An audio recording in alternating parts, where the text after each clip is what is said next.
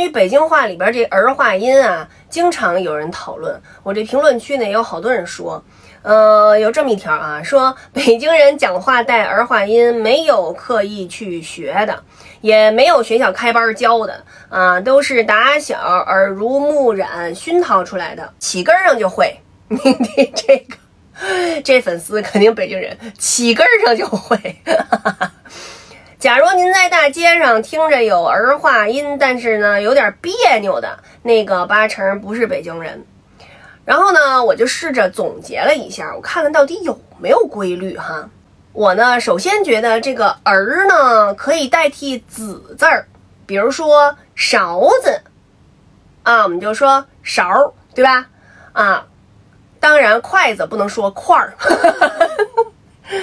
鼻子。哎，这这也不行啊！但是真鼻儿可以加儿化音，有的呢是同一个字儿，但是呢有的带儿，有的不带儿。比如说上班啊，咱说上班儿加班儿，对吧？但是嗯，班车咱们就不能说班儿车，对吧？人是班车。哎，怎么这么复杂呀？我这个越总结越乱。然后呢，那个腿，好比说。大腿就是没有儿化音，对吧？但是裤腿儿就有儿化音，咱们就不说裤腿，对吧？我这实在找不着规律了，到底哪儿应该加儿，哪儿不应该加儿呢？